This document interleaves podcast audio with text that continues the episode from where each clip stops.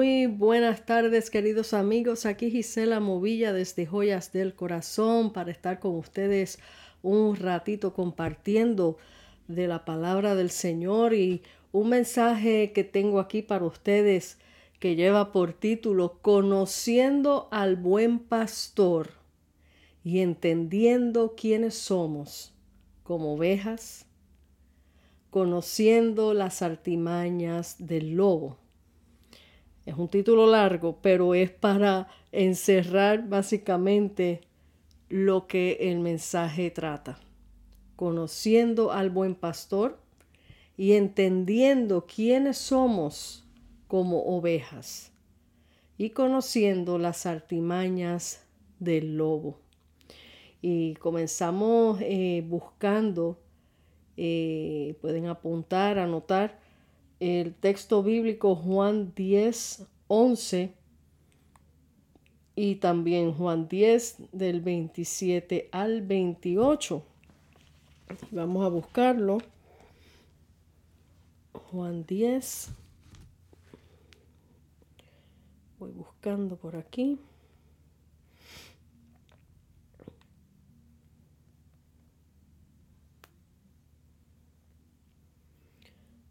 Juan 10.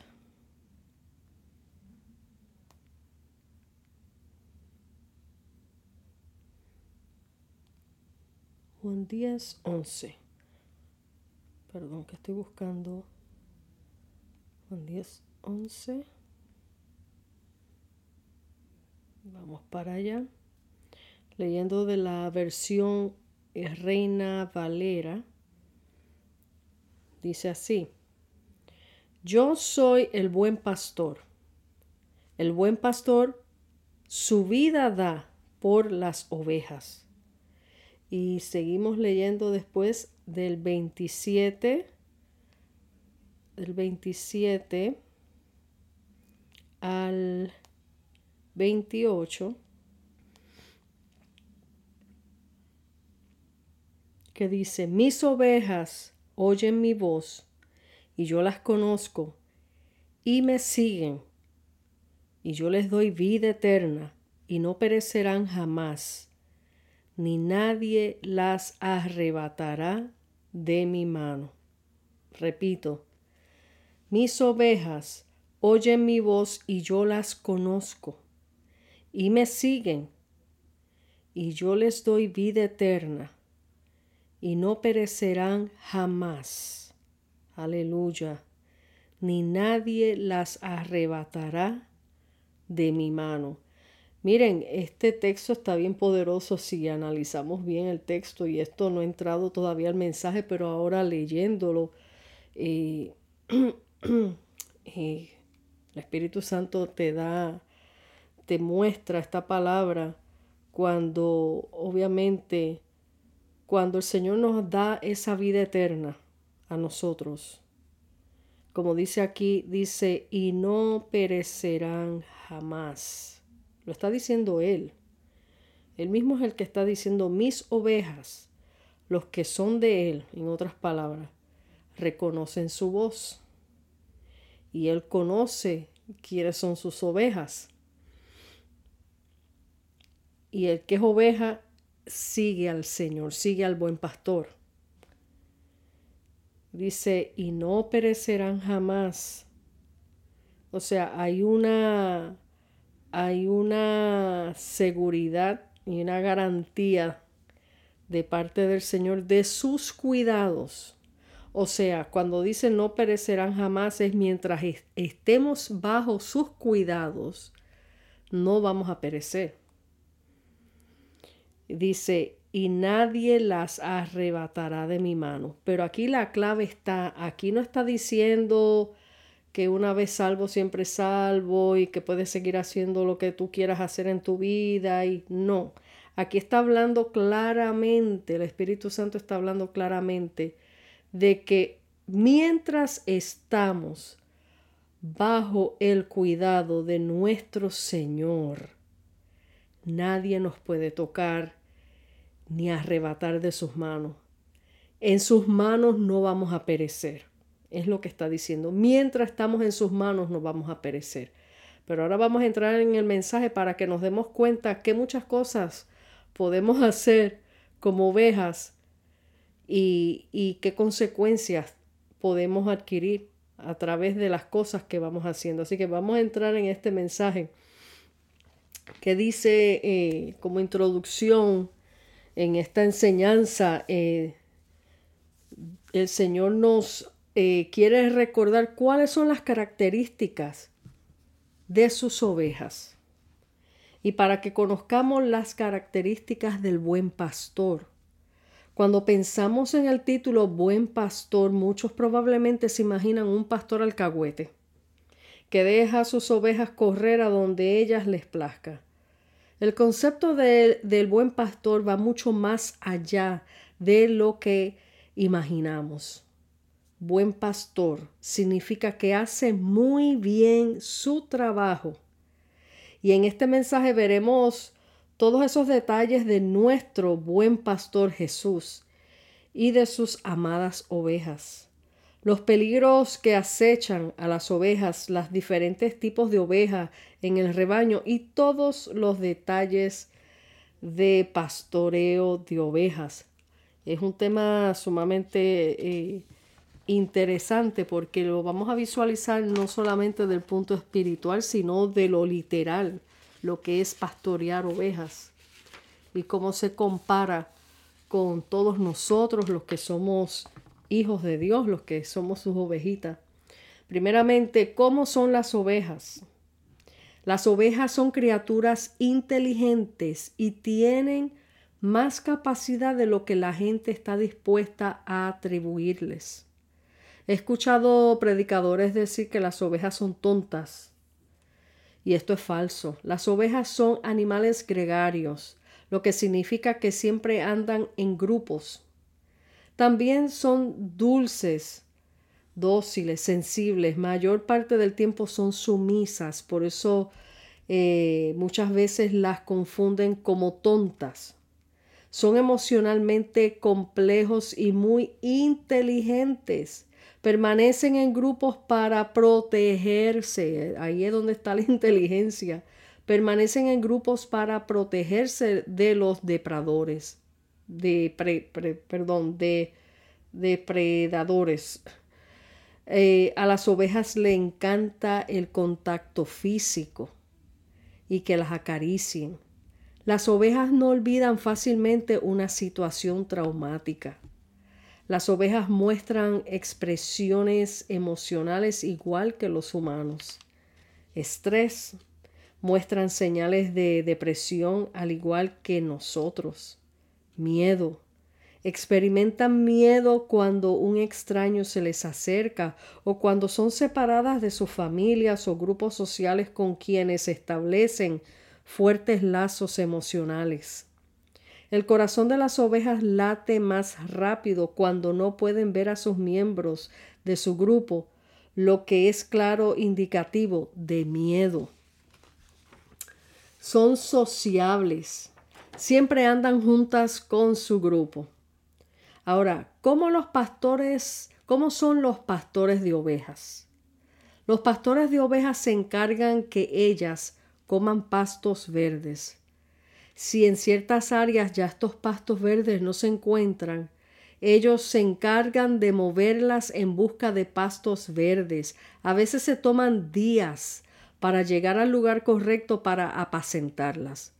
Los pastores como, como las ovejas toman riesgo de peligros de otros animales que les ataquen a ambos. Las inclemencias del tiempo, el invierno, duermen al aire libre, tormentas de lluvias, el calor, enfermedades, ambos se enferman. Los pastores pasan largas jornadas días fuera de sus hogares, días apacentando sus ovejas. Y esto que le estoy hablando eh, eh, es eh, totalmente sacado de la información del internet de lo que es el pastoreo literalmente, pastoreo de ovejas. Ellos solo cargan una pequeña mochila con algo de alimento, su manto y con su vara y callado El uso de la vara es para corrección. Tomen nota, tomen nota porque nosotros leemos estas cosas en la palabra y le pasamos por encima y suena bonito, pero cuando lo visualizas eh, del punto de vista literal de cómo se utiliza eh, y comparas con lo que está hablando la palabra, te hace más sentido lo que el Señor nos habla en esos salmos. Dice, el uso de la vara es para corrección de la oveja. El callado es para dirección de la oveja y para alcanzarlas cuando se están eh, descarrilando del, del redín y las que quieren volver a traer. Es por eso que cuando el salmista dice en el Salmo 23, 4, aunque pase por valle de sombra, de muerte, no temeré porque tú estás conmigo. Tu vara, aquí está hablando, tu vara y tu callado me infundirán aliento. O sea, ahí te trae la seguridad, te, te saca de, del abismo, de, del peligro y te corrige. Gloria a Dios. Ahí hace sentido este salmo cuando entendemos eh, para qué sirve el callado y para qué sirve la vara literalmente en el pastoreo de ovejas. El aliento que habla la palabra no es simplemente esperanza y alivio, sino que en medio de la corrección, Él sana y trae descanso al alma. Significado de infundir provocar una persona o una cosa, un sentimiento un estado de ánimo determinado. En lo teológico significa comunicar Dios al alma, un don o gracia. El buen pastor tiene un llamado peculiar para llamar a sus ovejas y ella y ellas lo reconocen. Por eso Juan 10:11 dice, "Mis ovejas oyen mi voz y me siguen. Eh, si ustedes buscan en el YouTube, hay un video, busquen este, el video, pongan en el YouTube buscando que diga eh, el pastor llamando a sus ovejas. Y ustedes van a ver que ya ha salido y está bien popular ese video. Lo mostré en una prédica que di de esto en la iglesia y es precioso cómo llevaban a los turistas a esa área donde estaba lleno de ovejas y le decían a los turistas llamen a las ovejas. Y cada cual hacían los ruidos peculiares para llamar a las ovejas. Las ovejas ni se inmutaban, no se movían, no volteaban ni la cabeza a mirar. Que por lo lógico, cualquier ruido que ellas escuchen, usted pensará, pues se va a voltear a ver quién está ahí o algo. Nada, no se movían, ellas seguían en lo de ella, comiendo, y no hacían caso a las voces que ellas estaban escuchando. Y de repente se ve en ese video cuando viene el pastor y el pastor hace ese llamado. Oigan, hermanos, cuando yo vi eso, a mí me saltó el corazón, me dio, me dio un gozo, me dio una cosa tan linda porque es ver literalmente lo que Jesús nos está enseñando en la palabra y cómo Él compara eso literal con Él y con nosotros. Eh, eh, es una maravilla. Y cómo cuando este pastor empezó a llamar a estas ovejitas, cómo todas respondieron. Respondieron al llamado, no solamente voltearon a mirar, y corrieron hacia él, sino que empezaron a hacer sus soniditos ahí como respondiéndoles, aquí estoy. Y todas empezaron a correr y toda esa gente que estaban ahí, esos turistas, estaban maravillados de ver eh, cómo ellas responden a la voz de su pastor. Algo literal que el Señor Jesús lo usó en la palabra para enseñarnos cómo somos nosotros y cómo es el buen pastor. Entonces, eh, el buen pastor también tiene en su rebaño cabritas y a ellas también las pastorea, las, eh, las ama, las cuida y las alimenta, así como la parábola del trigo y la cizaña, que quiere que crezcan juntos. Los pastores son sacrificados por sus ovejas y viven en humildad. Por el cuidado de sus rebaños sus ropas se van desgastando. Vi en un video a un pastor de ovejas cómo él remendaba sus ropas ya gastadas por su ardua labor. Los pastores dan sus vidas por sus ovejas en salvarlas de peligros y dedicar sus vidas enteras a ellas. También vi eh, otro video eh, que pueden buscar acerca de los perros pastores. Eh, y encontré un video que duraba que creo que cinco minutos donde se ven estos perritos pastores que, que andan juntamente con, sus, con el buen pastor, con el, con el pastor de las ovejas, pero estos perritos son los que ayudan a, a vigilar a las ovejas y a encaminarlas. Cuando el pastor empieza a moverse del lugar y tiene que mover todas esas ovejas, los el perro va al lado de las ovejas y las va encarrilando donde tienen que ir y las va vigilando porque ellos también van cuidándolas de, de lo que se le acerque a ellas hacerle daño. Entonces, los perros, eh, perdón, eh, si buscan eso en un video de YouTube también van a ver lo que les estoy hablando. Una nota por acá, los pastores de ovejas usan la ayuda de perros pastores. Suena gracioso, pero es la realidad. Estos perros están entrenados a mantener las ovejas en el redil. Ellos al mismo tiempo las cuidan y defienden de cualquier otro animal que se acerque que no pertenezca al rebaño. Ellos olfatean al lobo cuando se avecina y avisan a sus pastores. ¿No se les parece esto a los líderes fieles de la iglesia que ayudan a sus pastores a cuidar la grey? Hoy día los pastores necesitan fidelidad en el liderazgo, que tengan la pasión de cuidar las ovejas, protegerlas de cualquier ataque.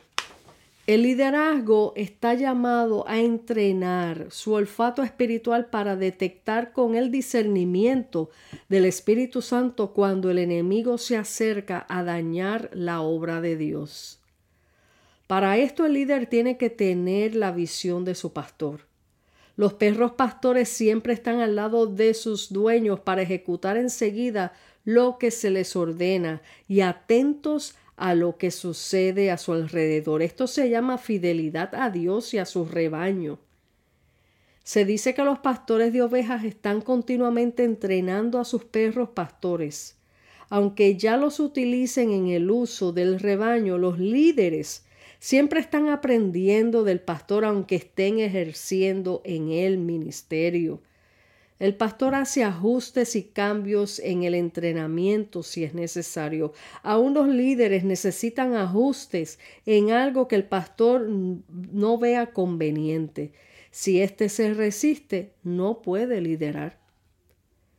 El acechante de las ovejas, el lobo, que es el diablo, el lobo vigila a la distancia, pacientemente a su presa.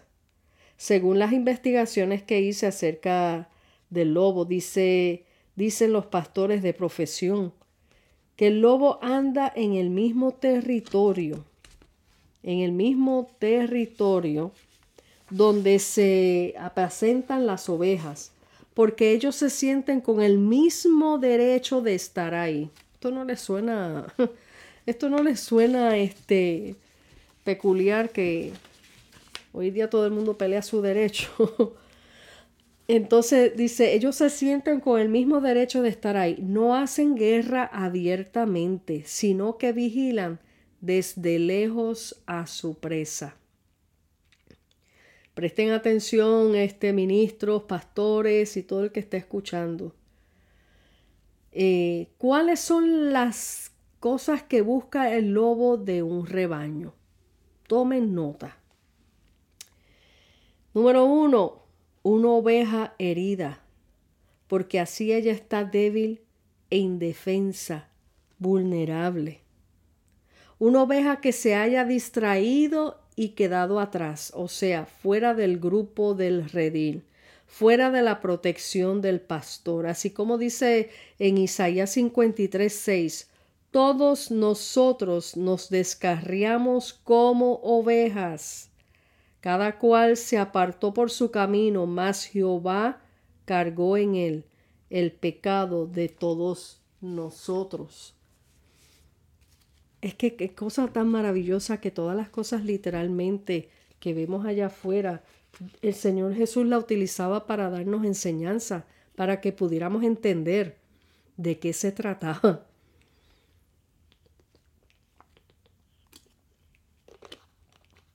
Aleluya. Dice el versículo 7, el que fue, en Isaías 53, versículo 7, dice, el que fue llevado como cordero al madero, como oveja delante de sus trasquiladores.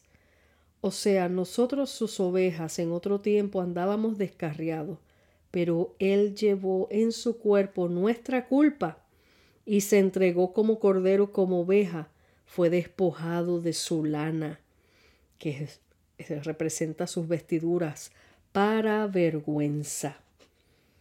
El lobo vigila que no haya vigilancia. Él vigila que no haya vigilancia. Miren qué ironía.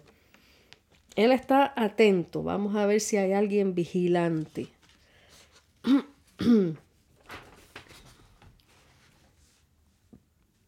Entonces seguimos eh, eh, enfocando aquí, desmenuzando esto. Dice, ¿por qué es tan importante el redil que representa la iglesia? Es importante establecer que los rediles no solo se ponen en pie para proteger a a los animales y vamos a decir a, las ovejas o, lo que tengan, sino para proteger, estamos aquí volteándolo para proteger a los creyentes. O sea, aquí estoy leyéndolo del punto de vista literal, cuando se ponen rediles para proteger a las ovejas, las cabritas, cualquier animalito. Pero aquí comparándolo con como la iglesia se llama el redil es para proteger al creyente de los ataques de los lobos. También para ofrecerles la mayor calidad de vida posible.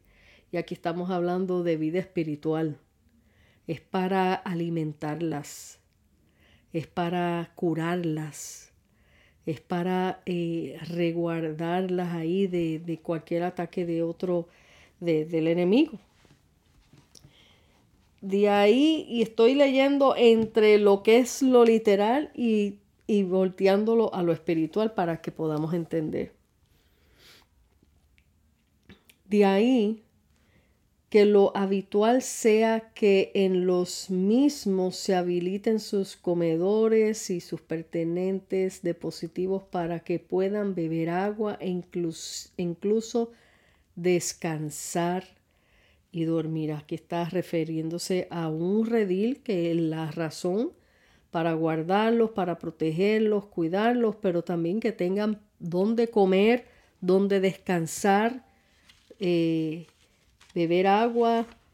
Así es que, pero no solo eso, también deben contar con espacios adecuados para poder llevar a cabo tareas tales como la asistencia, de los, en los partos de las hembras, o sea, está hablando de que ellos también buscan que el redil tenga espacio suficiente para cuando alguna ovejita esté pariendo tenga su espacio aparte.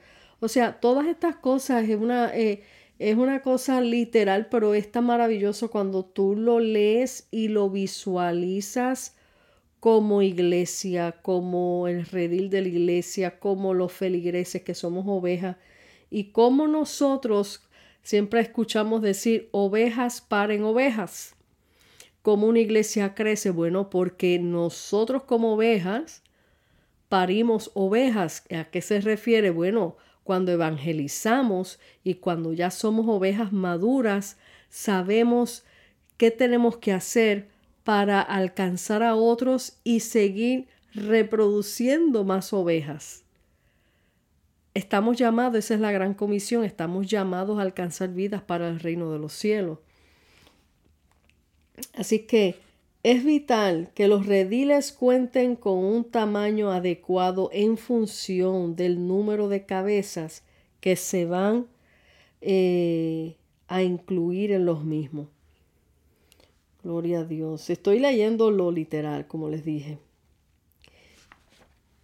Y brinco un poquito por acá. Cuando, volviendo a la parte donde que el lobo vigila, que no haya vigilancia se refiere también, eh, ve la distracción que hay en el redil. Ve que los perros pastores no estén por el área. Esta es la misma artimaña de Satanás con las ovejas de la iglesia de Jesucristo, nuestro buen pastor. Mientras él vea una iglesia distraída, presta atención, dividida, Recuerden que las ovejas andan juntas para protegerse unas a otras. Mientras vea ovejitas fuera del redín, un liderazgo sin la visión pastoral y el discernimiento del Espíritu Santo, el enemigo va a atacar.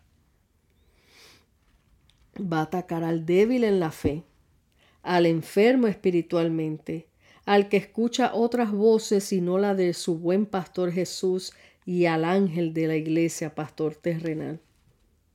En primera de Pedro 5, 8 al 9 dice, Sed sobrios y velad, porque vuestro adversario el diablo, como león rugiente, anda buscando a quien devorar, al cual resistid firmes en la fe, sabiendo que los mismos padecimientos se van cumpliendo en vuestros hermanos.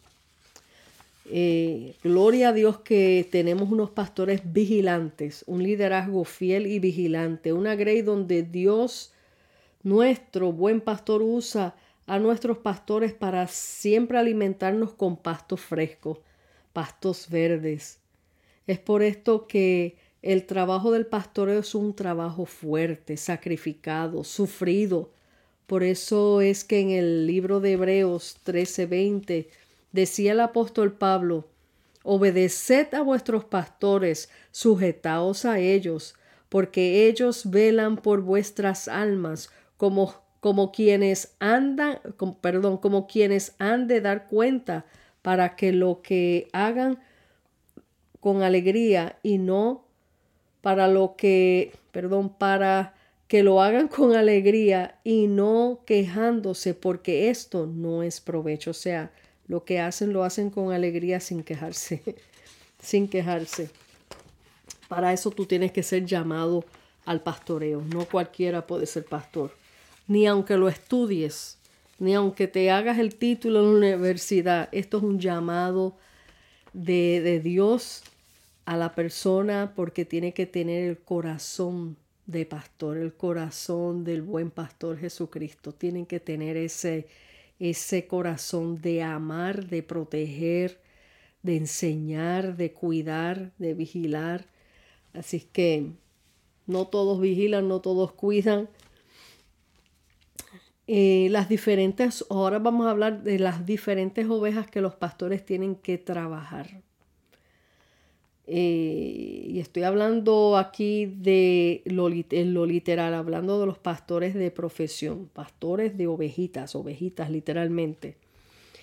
Es bien curioso que lo que hablan los pastores de oveja en cuanto al trato de sus ovejas se asemeja a las ovejas espirituales, nosotros, la vida del creyente. Es por esto que Jesús el buen pastor usa en su palabra este ejemplo de las ovejas creyentes, los pastores, ángeles de la iglesia, el redil, que es la iglesia, el lobo, que es el diablo y todo aquel usado por Satanás para dañar la obra de Dios. Y dándoles un ejemplo, hace años, cuando mi hija mayor tuvo eh, su primer noviecito, este joven tan pronto supo que mi hija era cristiana, él comenzó a ir a la iglesia con ella. Y era muy dulce y amigable con nosotros.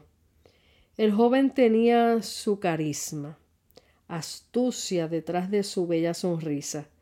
Cuando iba a cuando iba a la iglesia, el joven se sabía los coros de la iglesia, levantaba las manos para alabar, brincaba y hasta y hasta creo que llegué a escucharlo decir algunas eh, lenguas. Pero el Espíritu Santo rapidito me dio luz roja con el joven. Yo sentí una inquietud fuerte y comencé a orar que desmantelara toda mentira. Y no pasaron dos semanas, Dios lo hizo. Mi hija llegó a la casa llorando porque descubrió que él fumaba marihuana, que era un mentiroso y y perdón, estoy aquí buscando y vividor. Ya le estaba exigiendo a mi hija que le comprara camisetas, correas, en fin. Gloria a Dios que ella se desilusionó y soltó rapidito. ¿Quién era este joven? Un joven disfrazado de oveja.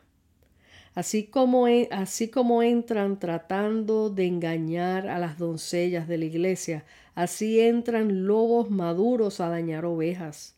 La iglesia tiene que pedir discernimiento del Espíritu Santo para poder olfatear lo que viene disfrazado de oveja. En uno de los videos que miré, entrevistaban a un pastor de ovejas y, y decía que el pastoreo estaba a punto de acabar, porque los jóvenes de hoy día no quieren ser pastores. Estoy hablando en lo literal, nuevamente. Que este trabajo es fuerte, y, el que lo quiera hacer es porque tiene ese llamado y pasión por las ovejas. Fíjense, tanto el llamado espiritualmente que tienen que tener esa pasión en el corazón, como también el trabajo profesional de, de ser pastor de ovejas, tienen que tener esa pasión por las ovejas. Fíjense qué cosa más grande.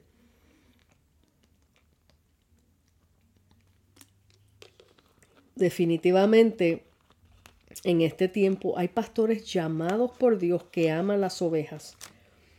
Pero también el tiempo del pastoreo está llegando a su fin. Porque el buen pastor está a las puertas por sus ovejas. Aleluya.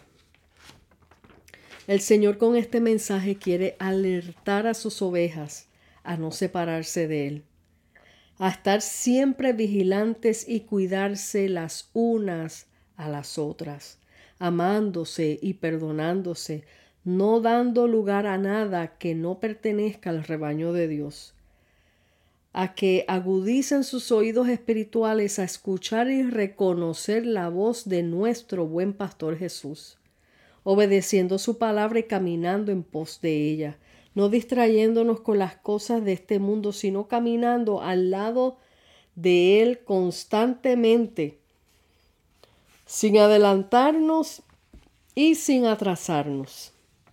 ¿Por qué el Señor nos deja estas instrucciones? Por amor y celo con su redil.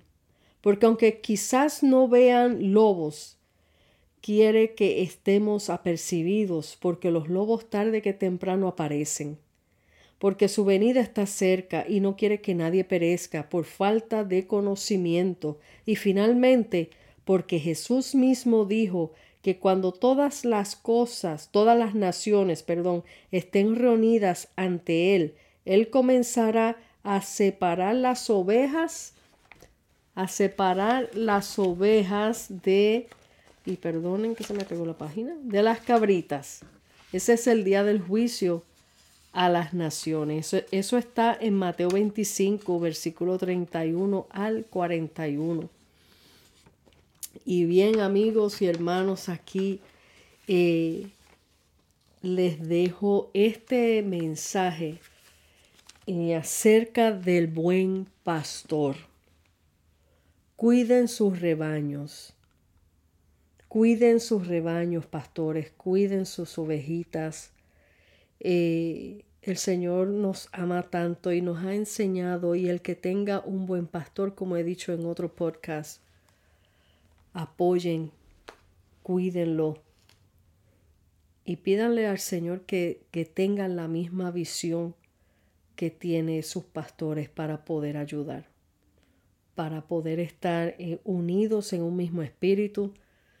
Y ellos necesitan tanta ayuda como a veces este, es triste, pero decirlo así, pero a veces eh, los feligreses piensan que los pastores tienen que estar 24/7 al servicio de ellos. Y miren, eh, en los tiempos que yo me criaba eso se veía porque a veces las iglesias pequeñitas o, o también mal acostumbraron mucho a los feligreses que el pastor lo tenía que hacer todo. Y no, el pastor no lo tiene que hacer todo, o sea, el pastor está para instruir a sus ovejas, alimentarlas, llevarlas a pasto fresco eh, y amarlas, apacentarlas y si hay alguna emergencia, estar ahí en oración, siempre velando por ellas en oración.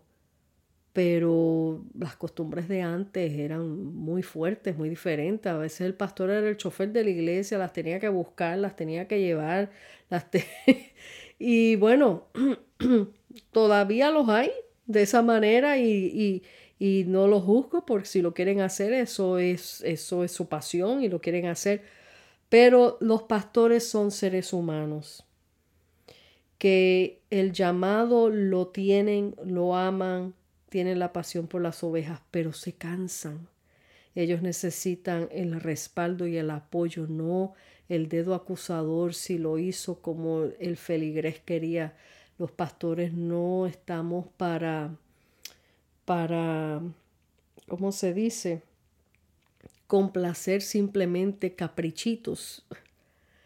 Eh, tenemos que ser conscientes de que ellos tienen una tarea sumamente fuerte sobre sus hombros, porque obviamente Dios va a demandar a esos que Dios puso frente a la grey. Pero también los ministros que están dentro de la congregación ayudando, los pastores, esos son los que, como se habla en, en lo literal, los perritos que, y perdonen que no estoy insultando a nadie, pero eh, eh, es comparando como, como es el pastoreo literalmente, pues esos perros pastores que están vigilantes, eh, porque el pastor es uno, es una sola persona y el agrey es grande, puede ser grande, pero los ministros vienen siendo como esos perritos pastores que están vigilantes, ayudando en el pastoreo a vigilar que no se cuele ningún lobo, que no se escape ninguna oveja, eh, eh, enderezarlas, tratar de mantenerlas en el redil. Y a eso estamos llamados los ministros del Señor que estamos trabajando mano a mano con los pastores. Cosa, estamos para unificar y mantener la grey unida, no para dividir, no para que llevarme un grupito aparte. Eh, y no sé, esto no estaba en el plan de lo que iba a decir, pero aquí salió, así que Dios sabrá.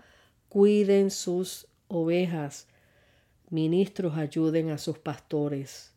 La responsabilidad es alta, demanda es grande. Se cansan, se fatigan, sufren, ellos lloran y a veces no lo dicen todo, a veces eh, te presentan una cara de, de, como que todo está bien cuando es porque no quieren, eh, eh, no quieren, ¿cómo se dice?, preocupar, no quieren preocupar y no quieren ponerle cargas a sus ovejas. Esos son buenos pastores, pero no significa que nos vamos a recostar porque todo está bien. Hay que siempre orar por nuestros pastores y, y cuidarlos cuidar sus espaldas. Cuando nosotros sabemos que tenemos pastores de buen testimonio, cuiden las espaldas de sus pastores, porque siempre va a haber alguien que va a querer tirar el puñal. Cuiden las espaldas de sus pastores, cuiden el testimonio de sus pastores, protejan en oración continuamente a sus pastores, a los líderes de la iglesia, porque no es simplemente pararse en un púlpito, sino que doblar rodillas y guardar la grey no es cosa fácil. Por encima de las críticas, por encima de tantas cosas. Así es que, primeramente, seguimos lo que el Señor nos habla en nuestro buen pastor Jesucristo y lo que Él nos encomienda como ovejas fieles a Él y a la grey y al ángel de la iglesia, al buen pastor terrenal que Él nos deja para enseñarnos, para guiarnos. Seamos fieles al Señor en todas las áreas de nuestra vida, incluyendo sometiéndonos a nuestros pastores en nuestras iglesias. Te dejo con este mensaje Dios te bendiga, Dios te guarde, no dejes de congregarte, no andes solo pensando, no, yo tengo a Dios en mi corazón, yo puedo orar solo, yo puedo andar solo, no andes solo porque el diablo está está vigilante buscando a quien devorar y la única manera que te puede devorar es si estás fuera del redil, es si estás fuera de la protección del buen pastor. Te dejo con esta advertencia, te dejo con esta palabra de parte del Señor. Atesórala en tu corazón y compártela porque estamos en tiempos finales. Dios te bendiga, Dios te guarde. Aquí te deja tu hermana y amiga en Cristo, Gisela Movilla, desde Joyas del Corazón. Hasta la próxima.